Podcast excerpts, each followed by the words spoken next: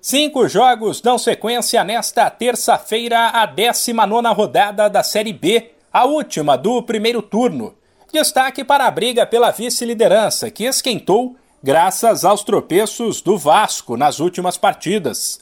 Ele se mantém em segundo com 34 pontos, mas agora com Bahia e Grêmio colados com 33 e 32.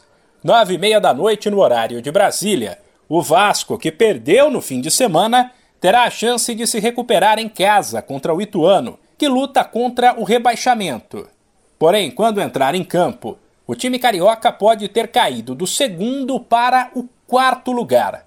Para que isso aconteça, basta que Bahia e Grêmio vençam seus jogos, que começam antes, às sete da noite, quando o tricolor baiano recebe o CRB, que tenta se aproximar do G4, e o gaúcho visita o Brusque, também às sete da noite desta terça tem Londrina e Sampaio Correia, Tombense e Criciúma.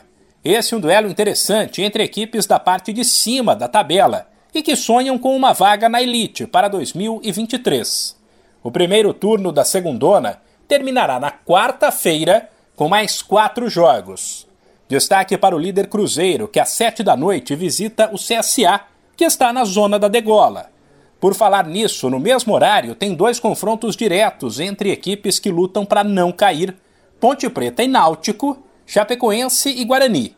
Enquanto às nove e meia da noite da quarta-feira jogam Novo Horizontino e Operário. De São Paulo, Humberto Ferretti.